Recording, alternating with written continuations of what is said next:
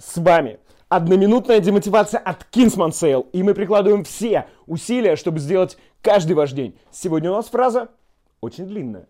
От Тайгера Вудса, который сказал, мы могли бы сейчас играть в карты, и я бы хотел надрать тебе задницу. Не выиграть, а надрать тебе задницу. Есть разница. Конец цитаты. Кому бы я хотел надрать задницу? Ну, по большому счету, конечно, конкурентам. Потому что выиграть конкурентов это одно, а выиграть, надрав им задницу, это совсем, бляха-муха, другое. Потому что они слегка задолбали, во-первых. Во-вторых, они тоже пытаются надрать нам задницу. И не то чтобы у них получается, но иногда я чувствую, что мне как-то не очень комфортно сидеть. Поэтому иногда важно не просто выиграть, а еще и надрать задницу. Поверьте мне, это отдельное удовольствие. И разница действительно есть.